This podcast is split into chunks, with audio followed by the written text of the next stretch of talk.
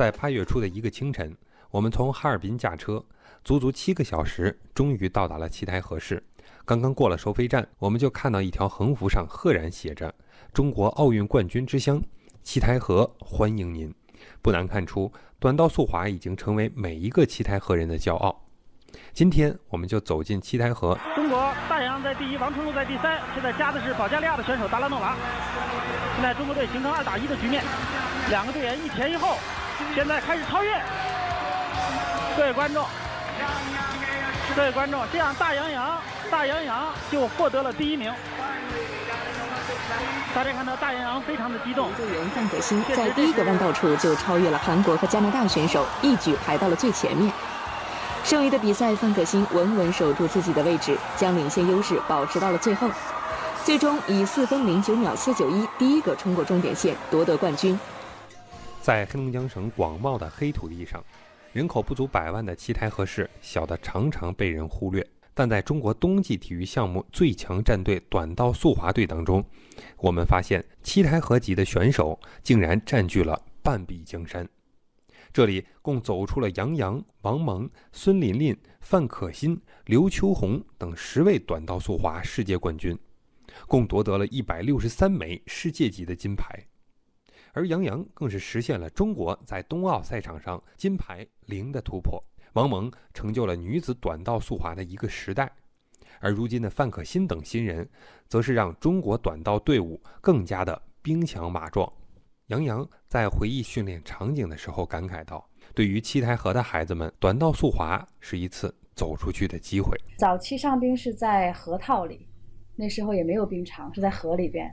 东北到冬天都是大概十一月份底了就可以结冰了。第一次上冰，我还记得自己呃上去以后踝关节就能立得住，当时教练就还挺挺应该用惊喜或者是是。”夸了一句，说：“哎，看这孩子脚腕子蛮硬的。”呃，那一句话对我来说非常非常关键。你忽然间对就觉得自己很特别，对这项运动一下子就有了很多信心，也特别感兴趣。当然了，现在走过来看，那个时候条件还是非常非常艰苦的。但是呢，对于孩子来说，我觉得有一个那样的机会，特别珍惜。从杨洋到王蒙，到如今的新星范可新，他们的短道速滑之路都是同样的艰辛。范可新的妈妈说。走专业就像赌博，所以只能一边上学，一边挤出课后的时间参加训练。那个全班三十多名，将近四十名学生嘛，考试都是前五名。嗯，他说孩子成绩这么好，让他学体育，体育就像赌博一样。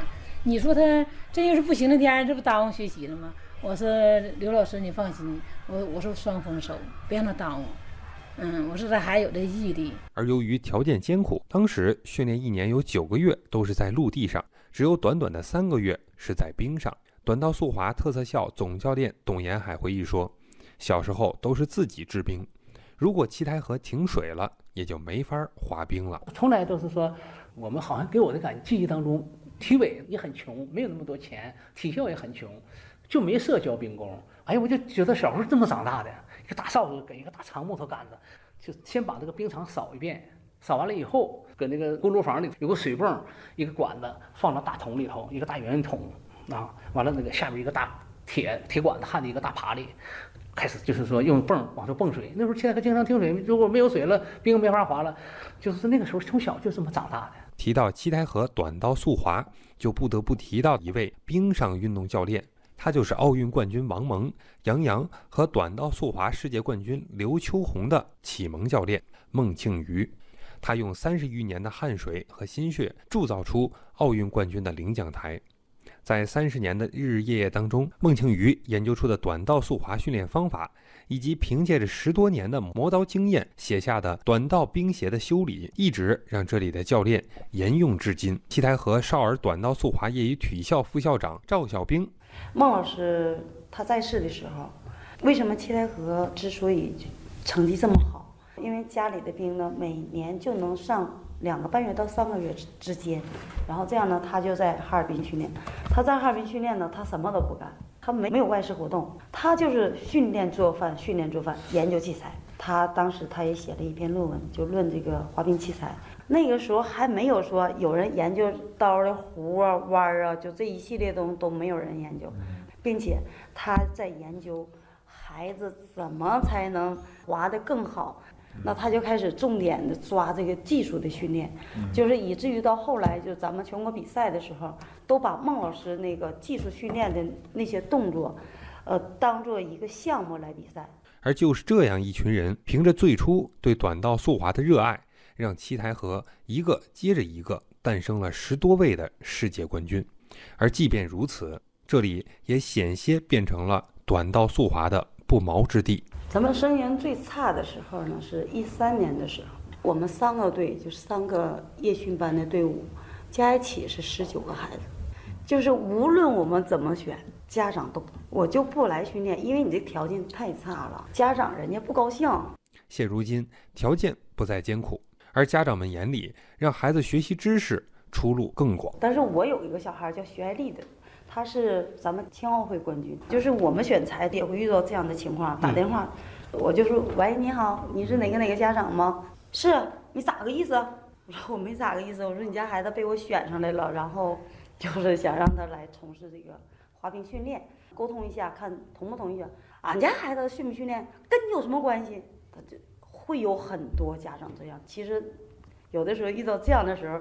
其实挺委屈的哈，然后但是看到苗子还是要做工作的。对比二零一三年的招生数据，赵小兵印象深刻。当时这样的境况，在以短道速滑之乡著称的七台河显得极不寻常，但放在大环境当中却又顺理成章。因为大多数家长认为，滑冰走向专业道路就像是过独木桥，而成为世界冠军更是低概率事件。黑龙江虽然是冰雪运动的强省。但大部分小运动员都不得不面对体育与教育的单选题，文化教育的缺失，衍生出退役之路窄的问题。而教练拎着鸡鸭敲门拜访，家长却不肯买账的画面，也曾频频上演。是遇到好的苗子的时候，如果不练的话，不走这条专业路的话，是非常非常可惜的。从重点班往省队送，的家长就。不同意就不练了，那我们就看着好苗子，肯定要留住我，我就找他嘛，无数次找龙台也不行，买水果又找吃饭也不行，最后我就就商量说，那咱们全体教练员请他们吃饭。有很多的时候，我们都会要进行几次的家长工作。然而治病要治本，二零一四年，七台河市就开始建立短道速滑特色校，将短道速滑基础人才的培养放在了小学甚至是幼儿园。体教分家变成了体教结合，三年间人才储备大为改观。七台河市体育局局长陈岩表示，目前七台河正在通过体教结合的模式，继续的壮大着中国冬季运动的人才储备。怎么办呢？我教练员下去选材选不上来，不到你的来训。后来我感觉，我们竞技体育项目的发展，我们的后备人才的根在校园里。怎么办？创建特色校。这样呢，在全市小学当中选出了七所学校，这样我们通过这样一种扶持，既把学校的培养后备人才的这个积极性调动起来了，同时呢，给教练员发发发放伙食补贴，把教练员、体育老师抓选材、抓训练的这种积极性也给调动起来了。通过这么几年下来，现在我们在省级以上，由原先是短道速滑一个项目一枝独秀。现在拓展为多元化发展六个项目，现在在国家队和省队八十八人，其中在国家队就四个项目里有二十七人，现在就是过去的九倍。为了避免选拔苗子影响课业，当地选择了这七所小学。体育课除了操场上，每周还在室内滑冰馆上冰集训。而在此过程中，体育局从各个学校挑出了共计数百名苗子学员，其中更优秀的学员可以进入省体校。若不适合这个项目的，则择机退出。学员们在学校的学习也并没有耽误。我说，你既要抓训练，还要抓文化、抓品行。一个没文化、没品德的竞技项目的后备人才再好有用吗？我们不能唯金牌论，因为你就那么几个人能当冠军，大部分人要回归社会的。那回归社会就要有文化、有品行。作为滑冰之城，短道速滑在七台河有着不可替代的重要位置。而没有了学业的担忧，越来越多的家庭也愿意让孩子回归冰上运动。从过去求着家长来训练，到如今家长求着来训练，七台河市基础学员的数量已经超过了三百人。为金字塔式的人才建设提供了强有力的塔基。孩子就叫李思玉，就在这个重点班张立增这个组里头，他父母领着他给我办公室坐着哭，说你就让我们孩子搁这练，再练一个月，完我们参加考试，你别让我们孩子回来，啊，就是变变了，现在他得求我们了，你这个不是谁都能进了，倒过来正好倒过来，就从他妈妈这个对咱们工作这种支持，我说给一次机会。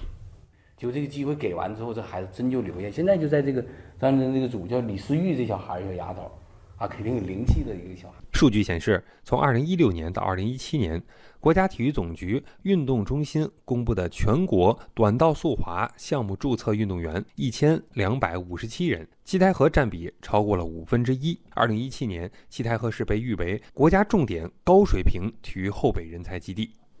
我叫李思玉，今年周岁是十一岁。十一岁啊！你今年目标就是，有啥目我希？望这次比赛能取得好成绩。又是一天的清晨好，了，上道，上道，快一点，还是你们五个带啊！开始走了，滑起来啊，滑起来，滑起来，走起来。再过不到一天，孩子们就要参加2018至2019年度全国青少年 U 系列滑冰比赛的预赛。在冰上，我们找到了李思玉的身影。穿梭于赛场时的她，少了采访时的害羞和腼腆，稚嫩的脸庞当中多了几分的专注、笃定，而更多的是追逐梦想的执着。